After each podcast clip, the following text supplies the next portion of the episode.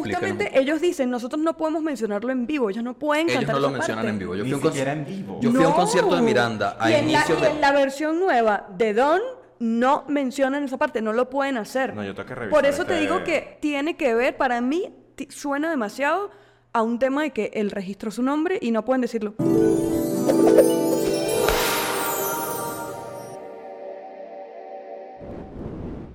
A este salmo responderemos, es Miranda mi amor. Dichosos los que escuchan Miranda sin pudor y aman de corazón sus canciones. Es Miranda, mi amor. Poderosas serán sus vidas y sus emociones y tendrán el don de curar todo mal. Es Miranda, mi amor. Quienes se arriesguen a robar la otra mitad de ese amigue perfecte, tendrá que adorar a esa persona por lo que dure la eternidad. Es Miranda, mi amor. Quienes sean valientes y saluden con un hola, quiero conocerte, merecerán cambiar un poquito de su suerte. Es, Es Miranda, mi amor. No temerán a la mala noticia de la existencia de un misterioso alguien y tendrán presente que si estuvo oculto fue para no matarles de dolor. Es Es Miranda, mi amor. No preguntarás por el que no debe ser nombrado y vivirás con la idea de que ese solo es simplemente la guitarra del pop. Es Miranda, mi amor. Con la protección de la música de Miranda vivirán confiados, pero puede ser que al final del día caigan en cuenta de que enamorarse no les convenía. Es Miranda, mi amor. Bienvenidos a En el nombre del pop, un nuevo episodio en donde vamos a estar analizando una canción que eh, personalmente me gusta mucho, que es Donde Miranda. Yo soy Fabiola Moreno, arroba ojos rojos. Israel Rojas, arroba Apoloscopio. Edmundo Bianchi, arroba Edmundanchi. Bianchi, recuerden. Ya, ya. Bueno, hoy vamos a hablar de, de una canción que, como les dije, a mí me gusta mucho. Es eh, parte del segundo disco de Miranda. Salió en el 2004. No recuerdo el día, pero sé que leí que en septiembre del 2004. Y lo primero que les quiero preguntar es, ¿qué estaba pasando en sus vidas cuando salió esta canción en el 2004? Este disco es en cierta manera bastante importante para mí porque estaba en la universidad y eh, había una muchachita que ella me cortejaba. Y ella era músico y viajó para Argentina y me dijo, ¿quieres algo de Argentina? Y yo le digo, me encantaría tener el disco de Miranda. No. Y ella me trajo el disco de Miranda y nos dimos unos besitos y todo. Así que Mi es, es- es- es parte de... Este disco es parte de mi eh, lejana bisexualidad. Pero ella no tuvo el don de curar este mal. No tuvo el No. don de curar este mal, Pero- pero no, pero quizás tuvo el don de eh, hacerme tomar decisiones, de confirmar mi naturaleza. Bueno, pero eso yo creo que no era la Pero eso no intención lo dice de la ella. canción. La pasamos muy bien, yo la quiero mucho. Todavía nos seguimos en redes sociales, hablamos Ay, poco. Vida. Muchas gracias por el disco. Me parece muy linda anécdota. ¿Y tú, Edmundo, cuántos años tenías? Yo tenía 13 años. Edmundo, yo tenía 19 años. Tenía 13. Yo estaba en el colegio. Pero tú tenías 19. Claro, en 2004. Sí. Yo saqué la cuenta en la calculadora. Ah, no, sí, verdad, yo tenía como 20, 20 y algo, es verdad. También recordemos una cosa que venimos diciendo en todos los episodios. Antes los discos tenían una vida más larga. No, pero, pero en la canción salió en 2004. 2004, 2004, exacto. Pero lo que yo les quería decir es que a mí, por ejemplo, me recuerda mucho a mi primera novia. O sea, yo, el contexto, lo que estaba pasando en mi vida en ese momento, era, yo tenía mi primera novia, que bueno, estábamos súper enclosetadas, y yo pasaba horas en su casa viendo televisión acostada en la cama, tipo viendo MTV. Solamente viendo televisión. Sí, Ya la viendo verdad, en TV. la verdad es que sí, no puedo dar demasiado contexto, pero, pero sí, era tipo las tardes así, vente, porque yo no tenía cable en mi casa. Y yo me lo fui aprendiendo de, de ver el video en MTV todas las tardes en los 10 más pedidos. ¿Y Quiero- qué significaba para ti esa... O sea, ¿cuál era tu reacción a un sonido? Porque no era un sonido... No, eh, no era un sonido. Para el. Y además que yo siento que ese fue el disco con el que ya yo entré a Miranda, porque el primero como que siento que en mi vida pasó un poquito como por debajo de la mesa. Y lo que me, lo, lo que me maravillaba era em, este sonido muy del glam rock, ¿sabes? Y, y ver como a Ale Sergi que yo decía, pero él, ¿qué es? Es gay, es hetero, eh, pero cómo, pero es muy afeminado, pero, pero no entendía, pero al mismo tiempo eso me generaba como mucha, como mucha curiosidad de la buena, tipo, mira, él se, o sea, él se pinta los ojos y está bien. Y el falsete ¿sabes? tan característico. Ajá, además. y, era muy, y sus movimientos eran muy característicos y yo decía, esto que está aquí me gusta, o sea, qué Es cool. él. Es él. Pero, pero fíjate que también es parte de, de las referencias musicales que él maneja, ¿no? Porque es muy, fan- muy Sí, fanático de gente como. David Bowie, entonces como toda esa ambigüedad forma Prince. parte de su... De Prince, es como parte de su imaginario cultural. Totalmente, totalmente. Entonces, un poco como que mi recuerdo cuando pienso como en la canción de una es, es eso, es verme como maravillada por esta personalidad que no existía en la música en español. Y que dentro de todo para la época era bastante provocador también dentro del pop latinoamericano sobre Y todo. incluso los videos, los videos de ellos eran en general como, wow, o sea, contaban otra cosa. Eh, hay, amigos, hay mucho eh, chismecito. Esta canción es polémica, ¿no? Eh, es muy polémica, en algún momento hablaremos de eso. Eh, también hay una historia de amor, en el- de amistad. Hay una, amor, una historia de amor, hay una historia de amistad. Es cierto. eh, y mucha cultura pop. Eh, sobre Don, eh, bueno, para empezar, si no han escuchado Don, vayan y busquen a un doctor y díganle, quiero saber qué me pasa. Eh, eh, si no han escuchado Don, Don de Miranda, Suena así. Suena así.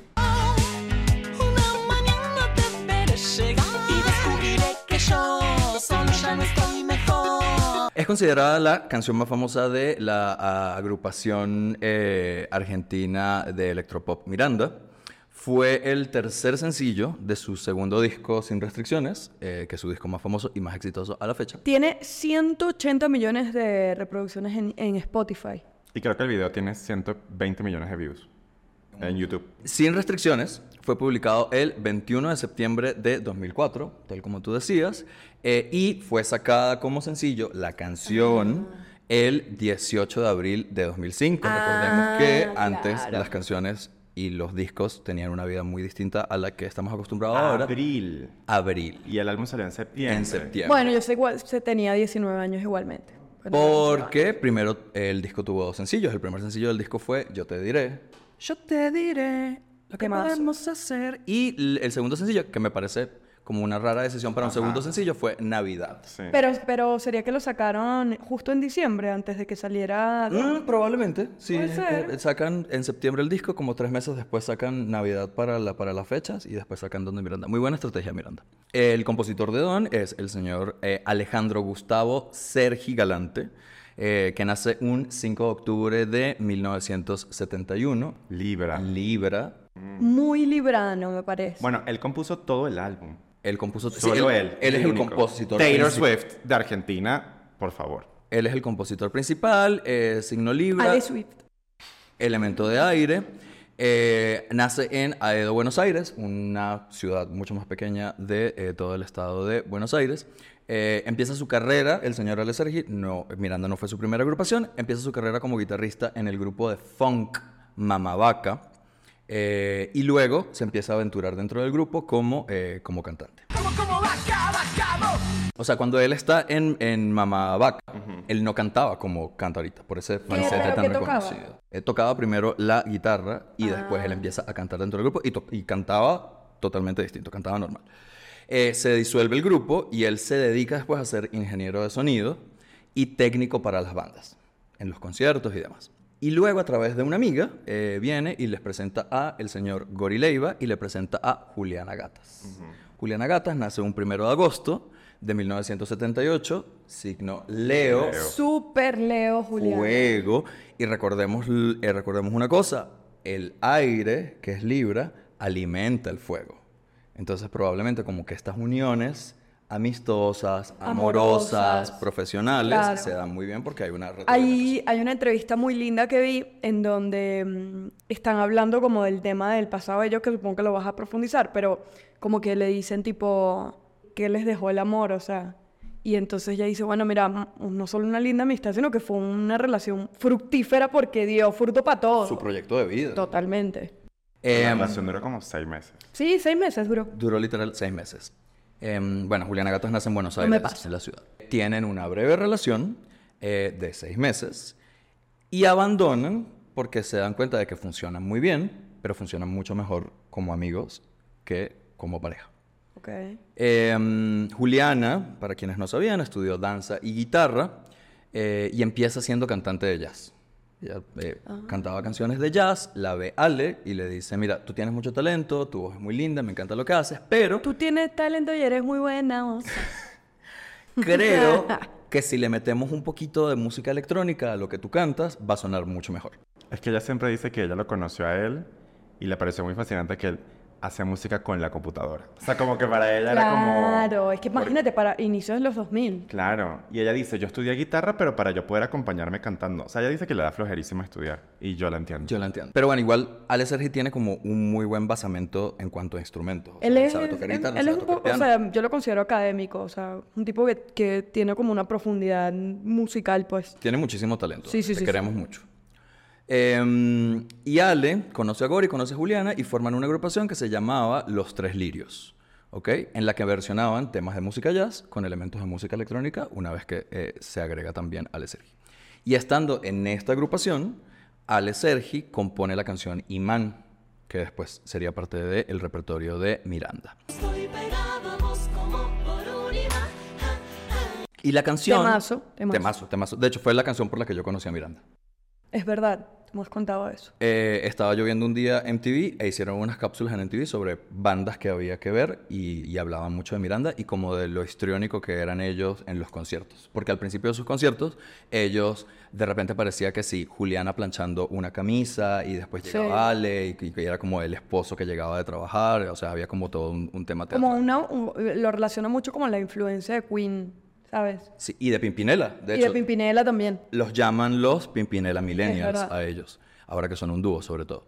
Eh, sale, sale Imán eh, y la canción empieza a llamar la atención y entre ellos llama la atención de eh, Bruno de Vincenti, que después se uniría también al grupo, y Leandro Fuentes, mejor conocido como... Em, Lolo nació un 27 de julio del 72, signo Leo, también fuego, entonces veamos que ya hay un aire con dos fuegos, ¿no? Hay una cosa ahí en Dos leos en conflicto sonó para nada, nada bueno. Y antes de Miranda, Lolo había sido tripulante de cabina, eh, sobrecargo. ¡Ay, mi vida! Algo que el mundo no, nunca podría, se lo explicamos en el Patreon. Que no existe, Dios mío, él va a insistir. Eh, um, Bruno eh, se convertiría después en el programador tecladista de la agrupación y eh, Lolo también se suma, forman a Miranda como grupo Ajá, ¿y de dónde viene el nombre Miranda? y el nombre de Miranda viene por un actor de cine y televisión argentino Muy que se llamaba, muy famoso, que se llamaba Osvaldo Miranda. Correcto. Exacto. Ok. Eh, de hecho, el señor Osvaldo Miranda estaba vivo cuando formaron la agrupación el de- y, y- y murió hace no mucho, murió en el 2011. Entonces es un tributo a una persona que eh, admiraba mucho, sobre todo a Sergi. Sí, que era referente también de la cultura pop argentina, digamos, para ese momento. En estos había una entrevista donde contaban cuando sacaron, cuando cono- compusieron Imán, que ellos estaban haciendo como shows en antros y en lugares. Y claro, ellos ahí como que grabaron el demo y tenía como tres, cua- tres canciones. Y ellos, él dice, yo lo vendía en tres pesos. Un peso me costaba el CD, bueno, el, no- El quemadito. El quemadito, donde lo hacían, ni siquiera creo que un CD era otra cosa. El Un TDK. peso me costaba eso, un peso me costaba imprimir la portada para poder ponerla como una portada y un peso era la ganancia. La ganancia. Y Juliana, y que, ay, yo lo vendía a cinco. Mente de tiburón. Mente de tiburón. Leo, Leo. mente de tiburón. Mente de tiburón. Leo. Pero eh, sobre tu comentario, justo, eh, en algún momento van a hacer una presentación en Niceto Club, un, club muy, muy famoso en Argentina. Sí. Eh, canta Nimán em, y eh, obtiene muy buenas críticas. ¿ok? Ok. Eh, y de- Que la crítica estaba presente, dices. Exactamente. Estaban ahí, mira. Exactamente. Estaba la señora nota. crítica tomando nota. La señora crítica llegó a su casa y dijo, tengo algo que decir. Recordemos que en esa Me época gusta también Miranda. mucha gente, muchos críticos iban a los toques y después hacían reseñas del Claro. toque de tal banda. Que ellos prensa. en una entrevista cuentan eh, cómo ellos vivieron también eso, el, el hecho de, de tener que ganarse de alguna manera la prensa, porque entonces habían periodistas que estaban como con otras bandas y entonces les tiraban a ellos como para subir a la otra banda o viceversa, ¿sabes? Como que tuvieron que vivir esa, esa dinámica del periodismo que, que ellos no, no les gusta para nada y que afortunadamente en la actualidad no funciona tanto así ahora. Y de hecho, a bandas icónicas como Depeche Mode, The Cure, The Smiths, los destruían en sus, pri- en sus inicios la- los reviews de sus conciertos. Pero así que los odiaban. A mí también me destruyó mucho la prensa amiga cuando hacía teatro en Caracas, pero bueno, ese es otro... Para Otro el Patreon, diré- Israel. Para el Patreon. Eh, y entre las personas a las que le llama mucho la atención Imán de Miranda estaba el señor Gustavo, Gustavo Cerati. Cerati. Gustavo Cerati, gran padrino de la música latinoamericana. Y ese año a Gustavo Cerati le dan eh, una sección en el suplemento Sí, donde él tenía al final de año que enumerar las mejores canciones de ese año. Y él nombra a Imán la mejor canción del año. Ellos dicen, se refieren a Gustavo Cerati como un gran aliado, una de las personas eh, encargadas de catapultar a la fama a, a Miranda. Fíjate, no sabía eso. Y la amistad entre ellos se hizo muy cercana. De hecho, ustedes pueden googlear y hay fotos de Gustavo con eh, los Miranda. Mi vida. Em, y sobre la historia de Don, em, otra noche, Ale Sergi va a bailar a Niceto Club, va a una fiesta y él dice que en el lugar ponían una canción instrumental. No sé si era una canción que ponía el DJ o no sé si era como algo de ambientación del, del lugar. Y él dice que le llamó la atención que la canción tenía un compás atresillado y hacía tu tu tu, tu tu tu, tu tu tu, tu tu tu, que se convertiría después en el tu tu tu, tu tu tu. Y él se fue como con esa eh, melodía en la cabeza, con ese ritmo eh, en la cabeza, eh, tomó ese patrón rítmico y al inicio era una canción que él había compuesto muy en guitarra, era muy guitarrera. Y eh, después eh, trató de improvisar con un sintetizador que tenía un sonido de synth bass, de bajo sintético, eh, y sobre esa base se puso a cantar arriba. Y él empezó a cantar y dice que así compone casi todas sus canciones. Él empezó a cantar sin saber qué era lo que iba a decir. Sencillamente como que imágenes que se le venían a la cabeza y demás. Y afirma que en algún momento, cuando llega ya al estribillo de la canción, se daba cuenta que estaba hablando de una propuesta. De una propuesta de matrimonio, dime que sí, miénteme, em, que nunca le había hecho a nadie. Y además hay una entrevista como muy linda donde él está como echando este cuento y Juliana Gatas le dice, yo te esperé, te esperé durante tan, durante 10 años. Pero es ella bromeando con él. Claro. Em, O sea, Don, según Ale Sergi, es sobre una propuesta es de matrimonio. según él. Es una Wow. propuesta de matrimonio. Una de las partes icónicas de la canción, por la que casi todo el mundo la recuerda, es el puente que introduce al solo de guitarra, donde se hace mención a su guitarrista con la frase Es la guitarra de Lolo. Vamos a tener que poner una censura ahí porque ese nombre no se debe pronunciar. Y frase que posteriormente se convertiría en la mayor polémica de la banda, pero bueno, después hablaremos de eso Que en su debido momento. Que además, eh, en una entrevista que vi, Ale Sergi cuenta que él había eh, agarrado esa frase y la tenía para otra canción. Y que cuando estaba como con Don, fue como con Don. Tenemos 15 años. Sí, total. Quinto grado B. Cuando estaba escribiendo Don, como que dice, se acordó que tenía esa frase en otra canción y dijo, coño, esto puede funcionar acá bien. Este preservativo me va a servir en esto. Exacto. Y lo, y lo incrustó ahí en Don y bueno, se convirtió como en súper referente, pues. Y Don se convirtió en el éxito, en Sí. un boom a nivel de gran parte de Latinoamérica y para que tengan un poquito de contexto, ¿qué estaba pasando en la música ese año?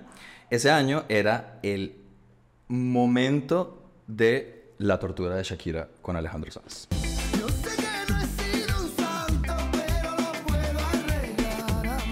Un parteaguas para el reggaetón. Mira, no me hubiese gustado tener que competir eh, a nivel de, de streams de la época que serían, no sé, sonar en la De radio. listas. Listas con la tortura. Pero creo que eran propuestas muy distintas. Sí, bueno, pero igual. Y eso, y eso te demuestra pues, que hacía la diferencia de, de- de Miranda. ¿no? Y sin embargo lo lograron. Fue, Sí, fue una claro. canción casi tan famosa como esta. Porque además quiero recordarles que en esa época nosotros nos pasábamos ringtones por Bluetooth cuando teníamos que pegar los dos Nokias. Por eh, infrarrojo. por infrarrojo. No podía hacer eso. Yo nunca Claro. pasé por Claro. Otras canciones que estaban siendo muy exitosas para la época, Hung Up de Madonna. Eh, la camisa negra de El Señor Juanes. Tengo la camisa negra, porque negra tengo el alma. No, Pero- pero, tremendo año para el pop. Es un gran y además un tremendo año para el pop en español. Sí, sí, sí. Claro. Totalmente, porque van dos hits, o sea, la tortura y camisa negra. Pero también el regreso de Madonna de estudio. Sí, sí, sí. Totalmente. Pero digo, hablando del pop en español, Sí. ahí son dos hits. Y de grandes himnos del, del pop anglosajón también, como Hollaback Girl de Gwen Stefani. Y eh, también estaba pasando todo el Teenage Angst eh, de MTV con cosas como Helena de My Chemical Romance. Y uno ahí con su pellinita emo, porque... Claro, es que yo era muy emo. A mí me gustaba Miranda, pero claro, desen- o sea, no encajaba bien con mi playlist emo punk, que tenía Avril Lavigne. Entonces, estas canciones que estaban acá eran las que dominaban el top 10, los 10 más pedidos de MTV. De hecho, ese año, MTV Latinoamérica, eh, al final de año, hizo el, hizo el conteo que se llamaba Los 100 más pedidos. Qué hermoso. En la parte norte y sur. Eh, en la parte norte de ese conteo, Don quedó en el lugar 39. La parte norte era eh, México, sobre México, todo. exacto. ¿Y ustedes dirían que Don es su canción favorita de Sin Restricciones? La mi- no. Mm, De Sin Restricciones... Porque mm, a mí me impresionó mucho haciendo investigación también para el podcast, porque para mí la canción que yo decía, o sea, que era la emblemática de este álbum, era Traición. Sí, a mi traición me parece un tema. Melodía, el sonido, el arreglo, todo me parecía como muy, muy innovador No, y, y la, recuerdo letra. más. Y la letra, que la analizamos en estos días. Dura. Y fue que... Dura. ¿Qué? Y El Profe me parece una canción que, como decías, de como ellos, de- como un poquito retadores en, en las temáticas que proponían, Sí, era una canción, disruptivos, era muy disruptivo, era una canción bastante... eh, Polémica. Y ahora bastante polémica en, este, Y en ahorita es tiempos. súper sigue siéndolo. De hecho, creo que ni la tocan casi. Yo creo o que le no cambian la- ciertas cosas. O la ponen instrumental. Cuando yo fui, el último concierto que fui de Miranda, el profe sonó instrumental. Según la tercera.com, los tiempos cambian, las personas también, y hay obras que dejan de ser vistas con buenos ojos. En el caso de Miranda, el profe ya no suena en sus shows. Dice Sergi, cambió el mundo, no siento que nosotros hayamos hecho ningún daño ni nada. Simplemente, si la tocamos ahora, puede haber gente que la malinterprete y hasta gente que se puede llegar a sentir mal. Hay una entrevista en la que, en la que Juli dice como que... Ella dice, cuando nosotros nos damos cuenta de la fama que estábamos teniendo, porque claro, para ellos era como que, bueno, estamos en Palermo, la gente está cantándola aquí, como que ya estaban habituados. Cuando los llaman para hacer una gira muy extensa, yo quiero saber qué tan extensa era, en verdad, no sé qué tan extensa, pero ella dice que era muy extensa en México. Y a partir de ese momento, ella dice, ya habíamos salido a Chile, pero bueno, saben que todo ese tema Claro, del Chile sur- sí, claro. entonces tema del cono sur es raro.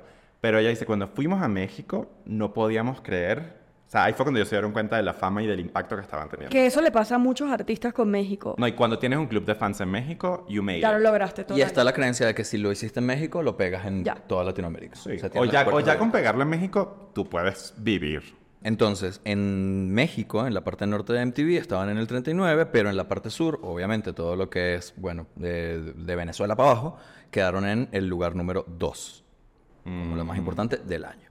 Y ese año también ya existían los premios MTV Latinoamérica, en los cuales Miranda estuvo nominada a cinco premios. Eh, estuvo nominado a Artista del Año, pero obviamente ganó Shakira, era su año. Estuvieron nominados también a Video del Año por Don, pero ganó La Tortura de Shakira con Alejandro Sanz. Mejor dúo o grupo, pero ganó Reik. Para poner en contexto también, ya que estamos hablando de Shakira. Shakira gana ese año el Grammy Latino a Álbum del Año, convirtiéndose en la primera mujer ever en ganárselo. Wow. Con Fijación Oral Volumen 1. Esto es algo muy del mundo, convirtiendo cualquier cosa En Sobre Shakira. Pero bueno, sigamos. No me quejo. Eh, premios que sí ganaron en los MTV Latinoamérica Miranda ganaron Mejor Artista Alternativo, obviamente, y Mejor Artista de El Sur. ¿Ok? Eh, el video de Miranda, sinceramente, no es mi video favorito de Miranda. Tampoco. Eh, Pero yo no lo odio. yo no lo odio, era divertido, recuerdo que Era para época era muy divertido. divertido. Eh, y me gustaba todo el tema de la coreografía con las manos que hacían el corazoncito. Ay, sí. Me gustaba mucho como eh, las referencias al musical con las vacinillas de... Sí, eh, la coreografía, de o sea, un video muy, muy coreografiado que, que lo logra, pero que bueno, se, se ve barato y que no envejeció bien. No envejeció nada bien y básicamente en el video lo que pasaba, veíamos a un Ale Sergi eh, como un paciente muy afectado que lo estaban llevando en silla de ruedas estas enfermeras super sexys. Eh, estaban los otros integrantes de Miranda tratando de eh, visitarlo. Juliana Gatas era como esta eh, secretaria eh, que no los dejaba ingresar y era como cruel y burocrática. era la mala. Exacto, era como la mala. Eh, y en algún momento eh, Lolo era como un brujo que tenía eh, en una estampita como este, esta cura a lo que le pasaba a Sergi. Bueno, porque además cuando llega el solo, él es Él, está- Él vuela. él Sí, Él y, y levita. aparece y, Sí. y Y aparece como en una unas- iglesia. Sí. Sí. Exacto. Eh, y bueno, palabras más, palabras menos. eh, en 2014 se anuncia la salida de Lolo de la banda. Y en el 2017 la de Monoto, que es eh, el otro integrante que llevaba más tiempo dentro de Miranda. Eh, Ale Sergi y Juliana Gatas han continuado la carrera de Miranda hasta el día de hoy. Eh, ahora se presentan como un dúo. Y a la fecha acumulan, eh, mira, toda la carrera que tienen, nueve discos de estudio, seis álbumes en vivo, dos EPs, cuatro discos recopilatorios y hasta una telenovela. que ¿Ellos tienen hicieron. una Ellos telenovela? tienen una telenovela.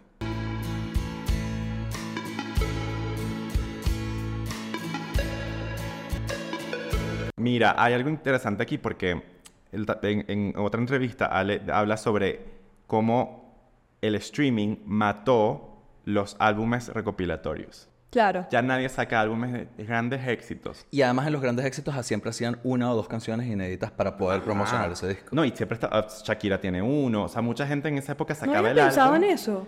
Porque claro, tú después comprabas el CD y podías escuchar todos los singles en uno solo. Ya que estamos en la era del streaming y tú vas a armar tu playlist y no sé qué, ya no Ya es necesario sacar un Claro, no había pensado en eso, fíjate. Sí, y, ta- y también era una estrategia maravillosa eh, y como un comodín muy importante para los artistas, que algunos artistas de repente la disquera los estaba presionando y tienes que sacar otro disco. Y entonces la manera de solucionar eso es, bueno, vamos a sacar un grandes éxitos, grabamos dos o tres canciones, metemos un demo, una canción inédita y ahí Claro. tienes ese otro disco Creo que que me eso pasó en la segunda temporada de Luis Miguel, si no me equivoco. Ahora tengo una pregunta. ¿A ustedes les gusta Miranda ahorita que son dos? Yo me desapegué mucho de Miranda después del disco de El disco de tu corazón, el de Perfecta. Ya después de ahí les seguí la pista. Todo lo que es Safari y eso, de verdad, no sé. Ya, ya, ya no conecto tanto con ellos. Yo conecto, pero no. O sea, lo que voy es que para mí siempre eran ellos dos. Claro. O sea, a pesar de que habían otros integrantes en la banda, Siempre para los mí e- relacionaste. ellos eran protagonistas de la banda. Entonces, el tema de que si se salió alguien o no, no, no Sí, altera no mi te- concepto de ellos. Pero sí creo que ya no conecto tanto con su música como conectaba en otro momento. Eso sí es verdad. Yo sí. Yo me mantengo ahí. Yo soy de esa gente que se mantiene ahí. Ojo, sacan un álbum, yo lo escucho. Sacan un single, yo lo escucho. Y me está gustando mucho lo que están haciendo ahorita con Hotel no, me Miranda. encantó. Como Hotel Hotel Miranda Miranda. me encantó. Eh, Que eso, si te das cuenta, es una suerte de recopilación, pero tienes que Una crear edición una nueva versión. Le dieron muy bien la vuelta. Que también pasa con Juan Gabriel, que sacan estos álbumes recopilatorios de todos sus éxitos, pero ahora está featuring Dana Paola, featuring Lazo, featuring... Y eso le da una es nueva una, vida a la es una canción. estrategia muy buena. Claro. Porque además siempre es con artistas del momento. Claro. Para los que no saben qué es Hotel Miranda, porque lo nombramos, es un disco de reversiones que está haciendo la agrupación en este momento, en los que eh, hacen eh, de sus temas más icónicos, pero de la mano con artistas como Lali, María Becerra, Catriel, Francisca Valenzuela, Cristian Castro, Andrés Calamaro, entre otros. Y eso es lo que están haciendo. Hoy lo están promocionando. Pero mm, vamos a Darle play. darle play a esa cancioncita, ¿no? Vamos a escuchar esta canción, por supuesto que sí.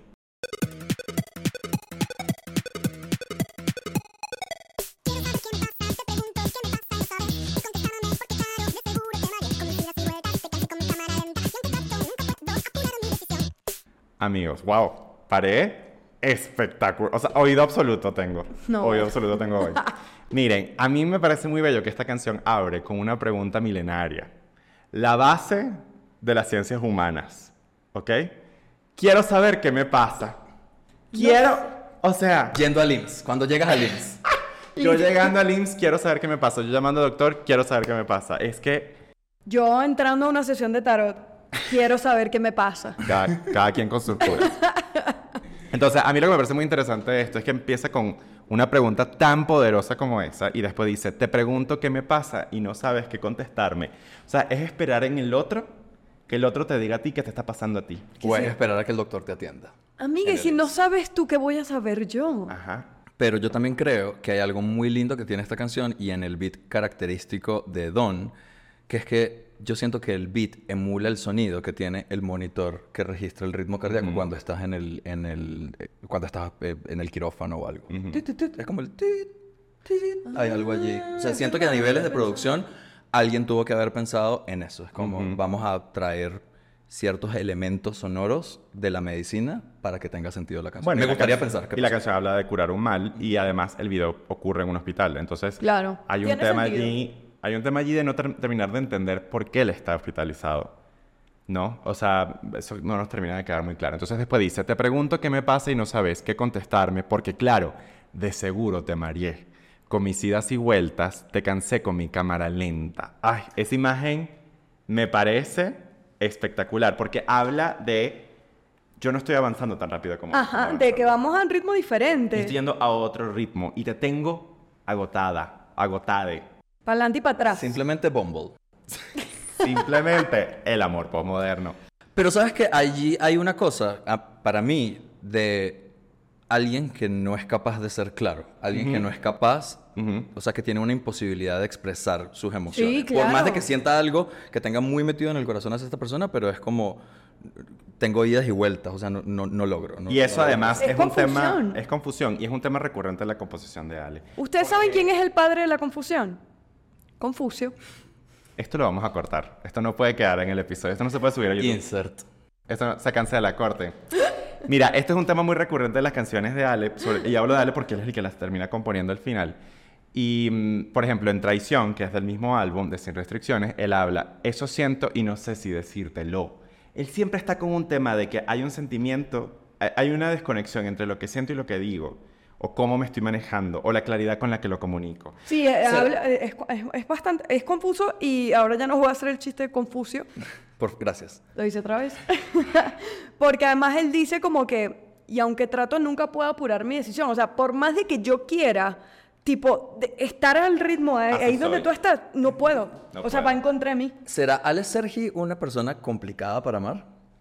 Juliana Gatas, si en algún momento llegas a ver este episodio, te pedimos que nos cuentes cómo es amar a Ale No, Sergi. pero es que yo siento que Juliana no puede contar eso porque fue hace mucho tiempo. Ya, ya Ale Sergi no ama como amó a Juliana. A él la ama diferente porque pasaron los años. Ni tú amas como amabas cuando escuchabas eh, ¿Dónde por supuesto que no, y agradezco que no amo así. Pero él se considera a sí mismo una persona muy ansiosa. Y hay una cosa que él dijo en una entrevista que me pareció bellísima, en donde él dice, yo tengo esa cosa cristiana de que para que las cosas salgan bien, las tenés que sufrir. Y la verdad que...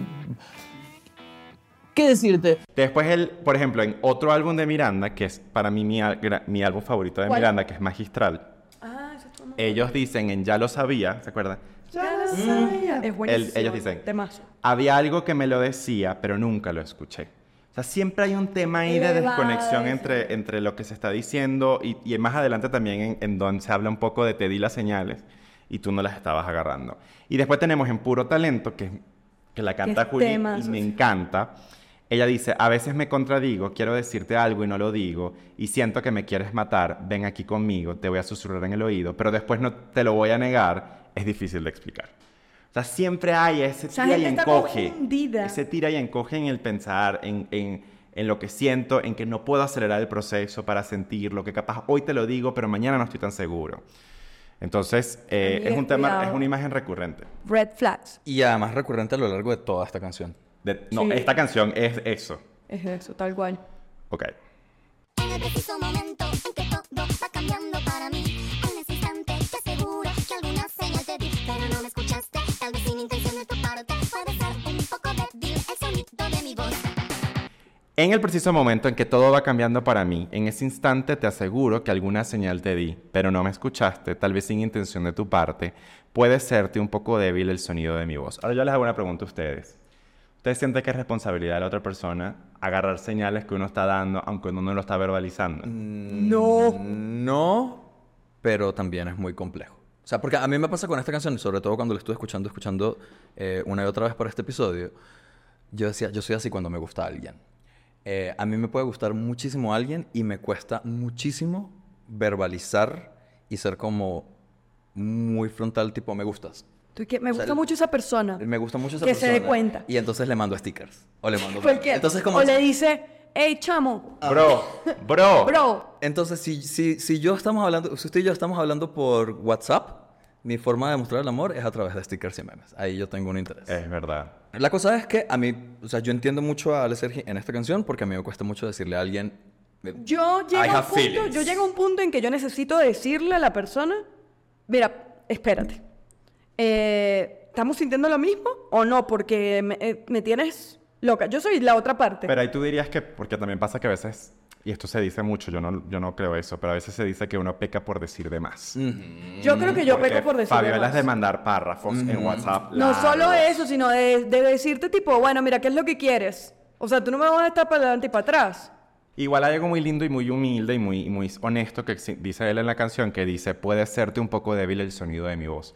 Que es básicamente decir, no lo No dije lo tan- estoy- no no lo estoy dije diciendo claro. con la... siendo claro, no estoy Sí, la proyección no está allí. Que se compre un microfonito como este. Que se compre un microfonito como este, que no vamos a decir la marca porque no nos están pagando.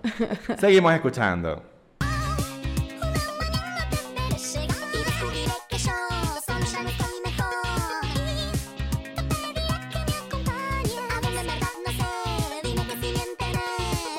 Paro ahí un momento. Em, recordando cuando salió esta canción, esto fue yo transicionando a la pubertad. O sea, yo estos agudos no le, no le llegaba, pero yo en mi corazón sentía que sí. pediré que me acompañes. Sí. Además que es muy lindo porque ellos son esta cosa entre que, que él hace los, los agudos y ella, ella hace hace los los graves. Eso no se veía en ese momento. Entonces veni- vemos, una mañana te veré llegar y descubriré que yo solo ya no estoy mejor. Y te pediré que me acompañes a donde en verdad no sé, dime que sí, miénteme. Que aquí, según él, era donde él se da cuenta que estaba hablando de esta propuesta. De esta propuesta, pero claro, es una propuesta bastante rara porque dice, una mañana te veré llegar. ¿Cuándo va a pasar eso? ¿Me Él, está contando los pollos antes de nacer. Un escenario No, imaginario. y teniendo a la persona allí esperando. Claro. Que es un poco, las señales te las dice, pero es que yo, yo no estaba pendiente de esas señales porque es que yo tengo que esperar que llegue esa mañana. Claro, él, él está esperando sentirse enamorado. Ajá. Tipo, sí, exacto. Pero la, la verdad es que la otra persona no tiene por qué esperar a que tú, ay, finalmente te des cuenta de que yo soy el amor es de que es tu lo que vida. soy yo, lo que yo digo, uno ahí perdiendo el tiempo, no. Yo lo asocio un poquito con a veces esas imágenes ideales que uno se hace en la cabeza cuando le gusta a alguien. ¿No les ha pasado que de repente que me encanta, ay, ¿qué pasa si yo fuese por esta calle y me encontrara con esta persona en la calle, ¿no? O qué pasa si voy a la fiesta, voy a esta fiesta porque seguramente esta persona va a estar. Pero, Pero ya ahí te gusta. pero ahí te gusta. Él ahí está diciendo como que, que él Todavía tiene no sé dónde esperanza de un día despertarse y decir, Eh, tenerlo en ah, tu esta cama". persona me gusta. Ujú. Entonces tenemos, eh, descubrí que yo solo ya no estoy mejor y te pediré que me acompañes. ¿A dónde en verdad? No sé, dime que sí. Ay, no, entonces, ahora sí, pero no sé para dónde va esto. Uy, no, amigos, esto, esto es una receta para el Es desastre. complicado, es complicado. Seguimos. Este.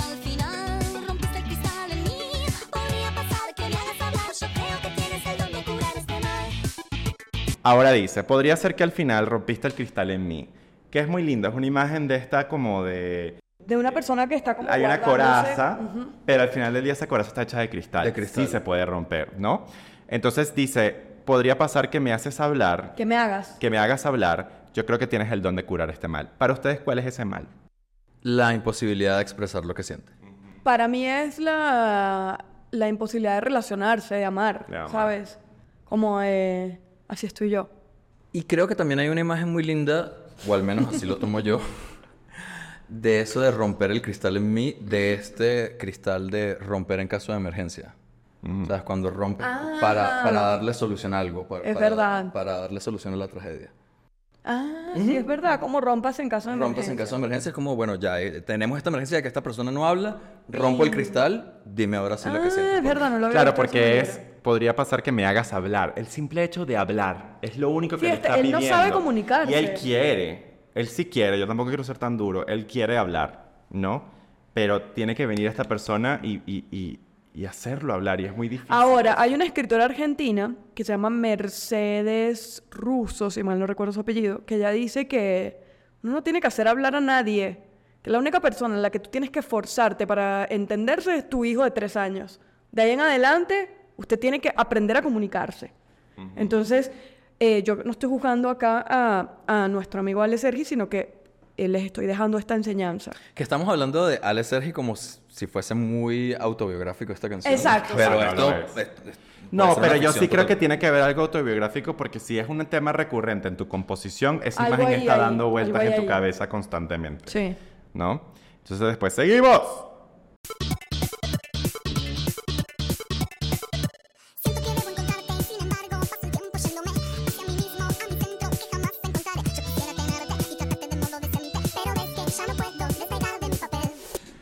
Yo creo que esta es mi frase favorita de toda la canción. Es duri- este, todo este... Cuando este- dice, siento que debo encontrarte y sin embargo paso el tiempo yéndome hacia mí mismo, a mi centro que jamás encontraré. Yo creo que esa es la cosa más bella, o sea, porque es muy vulnerable decir eso. O sea, es un ejercicio de mucha vulnerabilidad, de mucha valentía decirte, quiero ir atrás de ti, pero estoy yendo atrás de mí y yo creo Y que no me voy a no encontrar lo estoy jamás. logrando O sea, estoy, estoy es como la serpiente que se muerde la cola. O sea, ni estoy yendo tras de ti, ni estoy hacia... Es como cuando yo no hacía la tarea en, las- en la- en los fines de semana y mi mamá me decía, usted va mañana al colegio, porque yo le decía, yo no quiero ir mañana al colegio porque no hice la tarea. Y me usted va a ir al colegio, porque si usted me dice que usted el fin de semana salió al cine o se divirtió, ok, pero usted estuvo todo el día encerrado en su cuarto.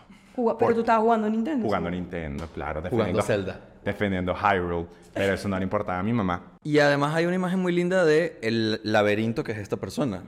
¿Sabes? Porque justamente lo que tienes que encontrar en- el laberinto es el, ya tienes que llegar al centro. Sí, y él jamás dice, jamás ¿Qué genera, eh, que es una cosa que me está pasando ahorita leyéndolo, como que qué genera toda esta confusión y todo este laberinto? Frustración. Yo siento que él está frustrado también, de no encontrarse a sí mismo, de no tener respuestas para él, ¿sabes? Me parece que es duro. Entonces dice, yo quisiera tenerte y tratarte de modo decente, pero ves que ya no puedo despegar de mi papel. Ustedes ven eso del papel como mi rol. Ya yo me creé este personaje y es un personaje al cual ya yo no me puedo despegar de él. Miren, voy a seguir, ¿ok? Seguir. Deberé tranquilizarme y jugar al juego que me propones. Bajo la guardia te recibo y me abrigo de tu piel. El destino me ha dado corazones desequilibrados. Tu palabra me nivela y detiene mi caer. Ay, no, qué espectacular cuando dice, el destino me ha dado Corazones- corazones desequilibrados. Tu palabra me nivela y detiene mi caer. O Es sea, una yo canción de siento amor que muy esta bella. persona entiende lo que Sí. esta otra le está dando, solo que bueno, está imposibilitada. Pero también es eso, el, destino me ha dado corazones desequilibrados. Esto, y creo que es verdad, nosotros aprendemos a amar no solamente por canciones de Shakira y lo que nos enseñó el pop, pero también por las heridas que nos van dejando esos amores. Sí, claro. De lo que uno dice, yo no repetiré esto, yo no vuelvo a cruzar con esto. Y no es que no volvemos a repetirlo, porque lo volvemos a repetir. Además que sabes Pero- que es lindo cuando dice eso lo de bajo la guardia. Sí. Te recibo y me abrigo de tu piel. O sea, él está como que, bueno, yo me voy a quitar esto, esta, eh, este estar a la defensiva por estos amores de corazones desequilibrados y, y voy a recibir el amor que me das. Pero también se nos olvida que la otra persona también está bajando la guardia. Claro. O sea, yo decirte, eh, quiero saber qué me pasa. Esta persona tampoco tiene la claridad de qué le está pasando a ella, o a él, o a ella.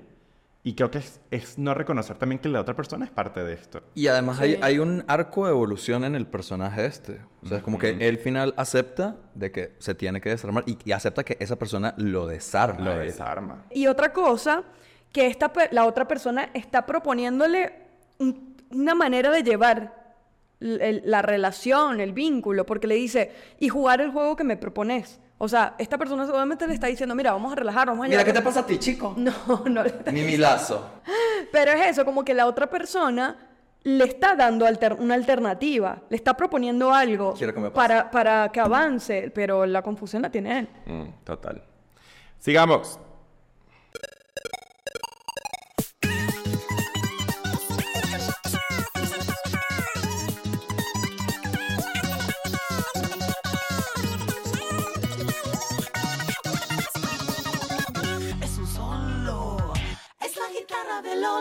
Creo que llegó el momento Ha llegado la hora. de hablar de lo que no se debería hablar. Tema tabú.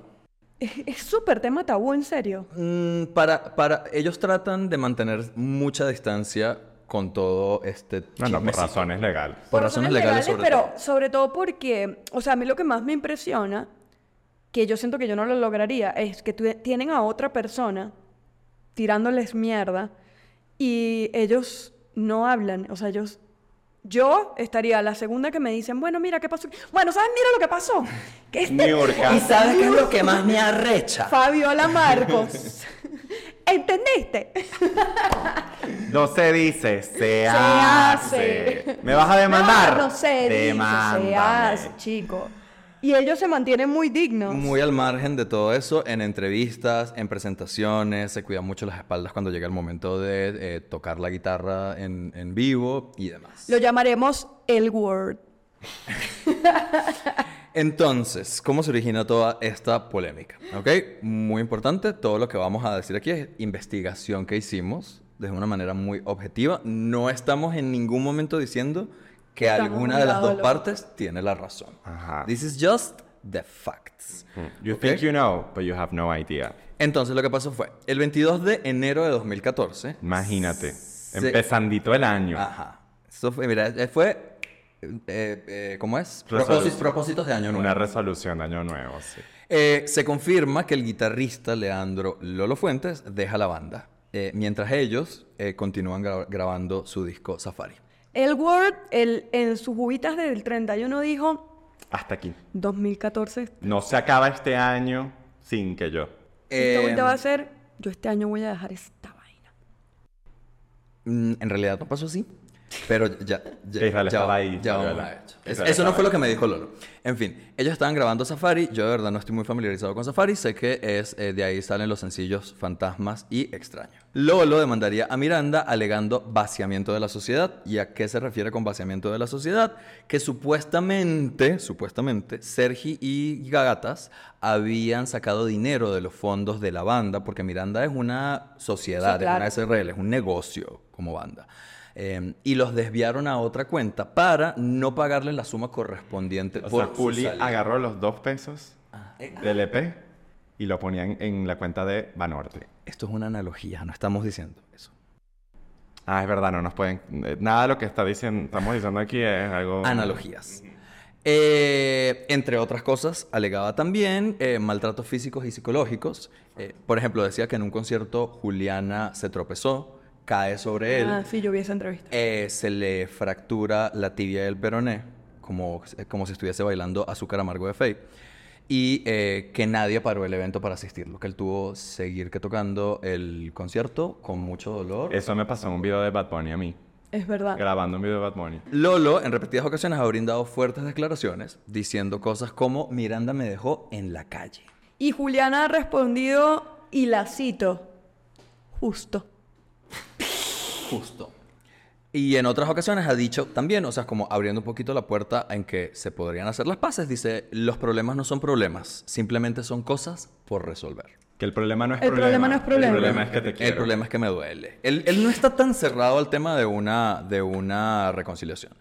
Ale Sergi, por su parte, ha afirmado que en realidad el despido de Lolo se, debe- se debía a la falta de compromiso y faltas a los ensayos. Que él no estaba tan comprometida con todo el tema el- y los tiempos que demandaba Miranda. Y por eso te decía que no fue que Lolo renunció, sino que ellos lo echaron de la banda. Ajá, entonces fue la ubita de Alex. Fue la ubita de Ale y de Juliana. Este año sí lo echamos.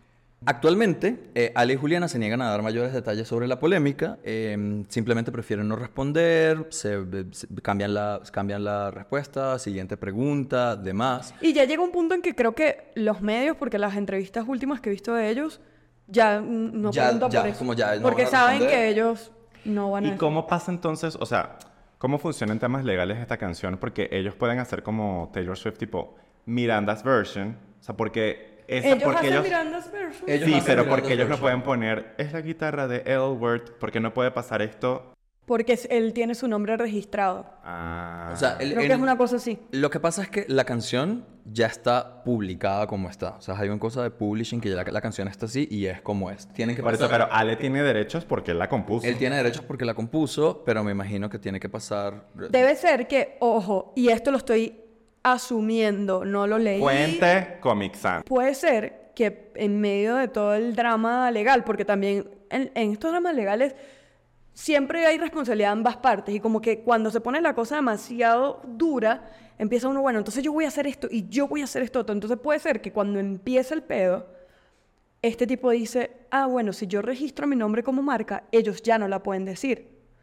Y repito, Pero yo creo que no te estoy registrar invitando- algo como Lolo. Claro que sí, tú puedes registrar lo que tú No, hay palabras que no puedes registrar. no, pero debe ser que él sí registró su nombre justamente por eso, como parte de la pelea. Ojo, insisto, estoy asumiendo. Si usted que nos está viendo es u oyendo es representante legal, sobre todo para la música, contáctese con nosotros y Porque explíquenos. justamente ellos dicen, nosotros no podemos mencionarlo en vivo, ellos no pueden Ellos cantar no lo esa mencionan parte. en vivo. Yo Ni fui, a un en vivo. yo fui a un No. concierto de Miranda a y en, la, inicios y de... en la versión nueva de Don no mencionan esa parte, no lo pueden hacer. No, yo tengo que revisar Por eso te digo que tiene que ver, para mí suena demasiado a un tema de que él registró su nombre y no pueden decirlo. Yo tengo que revisar. Pero la canción sigue, sigue estando la guitarra. Claro, Pero también yo la- siento que es tan original. icónica que no quitan eso. Claro, pero la original. Pero Porque la el- versión el nueva del Miranda Hotel no. Miranda no lo dicen. No lo tiene. Y yo en marzo los fui a ver en vivo. Ellos no lo Y dicen. ellos dicen, es un solo, tin, tin, y ya. Por eso él no pueden de- ellos no pueden decir Lolo, el nombre. Ellos no dicen nada. Por eso para mí fue que él registró ese nombre, su nombre, como una marca,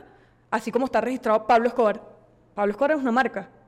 Entonces, claro, Claro, pero yo creo que Pablo Escobar como nombre completo sí, pero bueno, vamos a averiguar. Vamos a... Revisen las redes sociales a ver si nos dimos a la tarea de averiguar esto más o si lo dejamos así. Y en ciertas ocasiones incluso le han preguntado en una entrevista, oye, mira, ¿qué fue lo que pasó con Lolo? Y Juliana Gatas ha respondido cosas como, la guitarra, ahí está. Después de Miranda, Lolo continúa persiguiendo su carrera como solista hasta el día de hoy. Pueden buscarlo en Instagram también. Eh, actuó en la película Resentimental de Leo Damario y durante la pandemia incluso trabajó como masajista. Se rebuscó. Hay que Se rebuscó, tuvo su tigrito. hay que rebuscarse. Lolo nos cierra las puertas de que en algún momento el dueto Claro, se disculpe de con él y arreglen el malentendido. Un peleo de- una pelea de Eh, dice, y, y por otra parte también dice, eh, sé que repitieron su historia también con el bajista Monoto, a que también en algún momento, años después, tres años después, echan de la banda. Y también les traigo este chismecito. En 2017, Tú estás como Wendy. yo, mira, Resulta y resalta, soltando ¿cómo es que dice? Eh, se dice, se susurra, se, Se dice, dice, se rumora, se, se susurra. susurra. No, sencillamente dice una muy buena investigación. No, Dios mío, cuando Ryan Murphy se entere de esto, feud. Feud, Miranda. Eh, y este feud se, se extiende a 2017. Echan al bajista Nicolás Grimaldi Monoto. Eh, Grimaldi dice, no es que me fui, sino que me di por echado. Yo he dicho eso en relaciones. Yo he dicho eso. Me ha pasado. En el amor. Yo, yo hice eso en mi último freelance. Me di por echado. Tú te diste por Digamos que te quedaba un por ciento. Israel. este capítulo no va a poder salir al Está aire. bien. Eh, y bueno, ¿qué fue lo que pasó con Nico? Su último show con Miranda fue en Niceto Club. Niceto Club es un eh, no espacio trascendental para ir. Miranda. Yo Yo quiero no ir. Eh, Bueno, la próxima vez que vayan a Buenos Aires. Cuando lle- llévennos a Buenos Aires, invítennos. Ellos hacen un show en Niceto y después él se tomó unas vacaciones de 15 días eh, que había acordado con Miranda. Mira, mira, yo hago mi showcito y después me voy para mi Se playa. antoja, te digo. eh, Se me voy para Mar del Plata, para Tigre y me, me los paso ya unos días. Y cuando regresa, se entera por redes sociales, según Monoto, Ay. se entera por redes Miren, sociales. miren, voy a lanzar aquí esta carnita. se entera que habían ofrecido un recital y que el bajo lo había tocado el señor Gabriel Lucena, que hasta el día de hoy continúa con la banda, a veces como tecladista, a veces como bajista, a veces como guitarrista. Amigos, ustedes no me hagan eso en el podcast, les digo. Porque si no, ¿cómo va a ser que yo regrese un día y ya yo no tengo Edmundo. lugar aquí? Ni regreses, hermana Israel, te saco. Te quito las llaves, te quito las Vamos que llaves. tú ya sabes que es Israel el que me va a echar, Que no, yo tú. hermana, Gracias, yo, hermana. hermana, yo no te haría eso, hermana. Es verdad, Tú sabes hermana. que es Israel. Es verdad. Yo sería la, la persona más probable de, De molestarse echarme. en este grupo. Y eh, Monoto también afirma que lo sacaron del contrato que para la época tenían con Sony. Y en una entrevista para el diario de La Nación le preguntan por qué cree que lo dejaron afuera y palabras textuales de Nico dice, me parece que ellos piensan que están en otro nivel. Eh, que Miranda es un dúo y que no están dispuestos a compartir el cartel ni el dinero del adelanto que provee Sony, la disquera. Mm. Pero bueno, Miranda continúa promocionando su Hotel Miranda como un dúo y con sus peluquitas lindas que tienen. Me pasa un poco con esta canción que... o sea, por lo menos La gata bajo la lluvia, creo que salió en el momento que tenía que salir, ¿sí? O sea, como que salió en el momento que tenía que salir, pegó, etc. Me pasa a veces mucho también revisitando cuando veo que sí, los número unos de Mariah Carey en Billboard o de Madonna, etc. Y pienso mucho y digo, si esa canción sale hoy, no tendría el impacto que tuvo en ese momento. Con Dawn, me parece que es una canción... time- Atemporal. Timeless. O sea, Estoy sale hoy y para mí sería... Yo estaría obsesionada con la canción. Me parecería impresionante. Y te doy totalmente la razón porque me pasó. Gracias. Me pasó, me pasó este año que en marzo fui a ver a Miranda en un concierto eh, al aire libre, eh, que además la entrada era libre. Y yo dije, bueno, voy a ir a este concierto con unos amigos que eran de mi edad. Yo dije, seguramente esto va a haber un montón de late millennials como yo cantando sus éxitos de Miranda. Amigos, La cantidad de gente Gen Z Ujú. que había en ese concierto de Miranda era increíble. Y que se sabían tanto las canciones más recientes como las canciones viejitas de Miranda. Es que hay algo que Es ellos dicen muy mucho, que cuando salió Don y ellos no sabían que esto iba a pasar, empezaron a ir a sus shows muchos niños. Claro. Y ellos dicen, para nosotros era muy loco porque estábamos cantándole a niños y a travestis. o sea, ese era nuestro público. Y yo decía, es que es eso, eh, hay, hay algo allí en la música de ellos que se siente libre, que se siente unapologetic, que se siente como desafío, o sea, como que hay un desafío allí a nivel de música, de letras, de todo, que están hablando de otras cosas que nadie más está hablando. Ellos tienen conversaciones muy distintas a las que están teniendo el resto de la música. Sí. em, y lo que a mí eh, más me gusta esta canción es que si bien para mí es una, una manera rara de relacionarse, sobre todo con todo lo, el trabajo de construcción que hemos hecho sobre el amor romántico, bla, bla, bla, eh, es un temazo. O sea, yo puedo separar la obra del artista. ¿Sabes? En este caso, o sea, como que, tipo, no la dejaría de, de escuchar. No la, deja- no la sacaría de mis playlists. O sea, entiendo que no me gustaría amar ni ser amada de esta manera, pero quiero cantarla a todo lo que da. De aquí al... Y que además ellos tienen como esta fórmula muy... que a veces se la atribuimos mucho a Robin, que a ti te encanta, que es cuando una canción es bailable, pero, Pero para para después llorar. llorar en la pista de Claro. baile. Y Juli siempre dice como que para ella esa es la fórmula. O sea, ella no quiere una canción que la suena triste y además la letra es triste. O la canción que suena feliz y además la letra te dice que seas feliz porque siente que es como una orden. Que Miranda tiene ca- canciones tristísimas maravillosas, ¿eh? Claro. Increíbles. Pero Uno yo de los dos. en Uno de estos los días dos. leí una entrevista donde ella le decía, para mí, toda nuestra música, si le pusiera un nombre a todas nuestras canciones, nosotros compusimos una canción que se llama Ritmo y Decepción, que está en Magistral, que es mi álbum favorito. Eh, y dice, sí. toda nuestra música, toda nuestra música se podría llamar Ritmo y Decepción. Totalmente. y es verdad, Eh, eso va a ser mi bio si me vuelvo a abrir Bumble. Ritmo y Decepción. Ritmo, ritmo y decepción. La gente nunca lee esas bios, en mi experiencia. ¿Qué? Yo sí la Yo le suelo hacer un montón de chistes internos a la gente con su bio y Que ni tú siquiera tienes, toman al- tú tienes muy altas expectativas de lo que la gente te tiene que responder en voz. Yo tengo muy... Yo soy eh, Don. Tú eres. Don. Hay algo que, eh, ya como para cerrar el tema del análisis de la canción, sobre todo el análisis musical, que me parece muy lindo, y es que al final de la canción, el beat de tu tu tu se sale de control como si el ritmo cardíaco se acelerara. Es como que ya rompió el cristal y esta persona está de que le tienen que dar electroshocks. Empieza tiqui tiqui ti, ti, tiqui tiqui ti, ti, y ahí cierra la canción. ¿Cómo hace, perdón? Tiqui tiqui ti, ti, tiqui tiqui ti, ti. Ok, bellísimo. Muy buena producción, que de hecho él, él- él era el mismo pues, productor de sus canciones también, Alex Sergi. ¿Tienen alguna conclusión, una reflexión que quieran hacer con respecto a Don? Em, yo tengo una reflexión. Y es que después de lo que dijo Edmundo, Miranda es como Fantasías Miguel. Donde igual están travestis buscando cosas para sus trajes, pero también profesoras y niños de primaria buscando cartulina para hacer la tarea. Es muy lindo, amigos, porque yo vi a Israel anotando su chistecito de Ay, Fantasías Miguel. Pero ustedes... pero- en su ¿ven? documento Word. Copiándose de mi examen. Fue muy Copiándose de mi tie- examen. Fue muy tierno. Quería ver tu delivery. Solamente quiero dejar claro, mira, que la niña de los Fue- plumones de este podcast soy yo. Fue un gran, un gran delivery. Antes de despedirnos, quiero agradecer a nuestra amiga Elinor, que está aquí hoy haciéndonos una asistencia de producción espectacular. Muchas gracias, directamente de Bogotá. Le pagamos un boleto para que viniera a hacer esto, imagínense. Porque imagínense el lo que estamos facturando. Porque, porque además nuestra productora eh, de, de día a día Vera tuvo que ir al médico. ¿Tuvo que ir al médico? Tuvo que ir al IMSS, claro.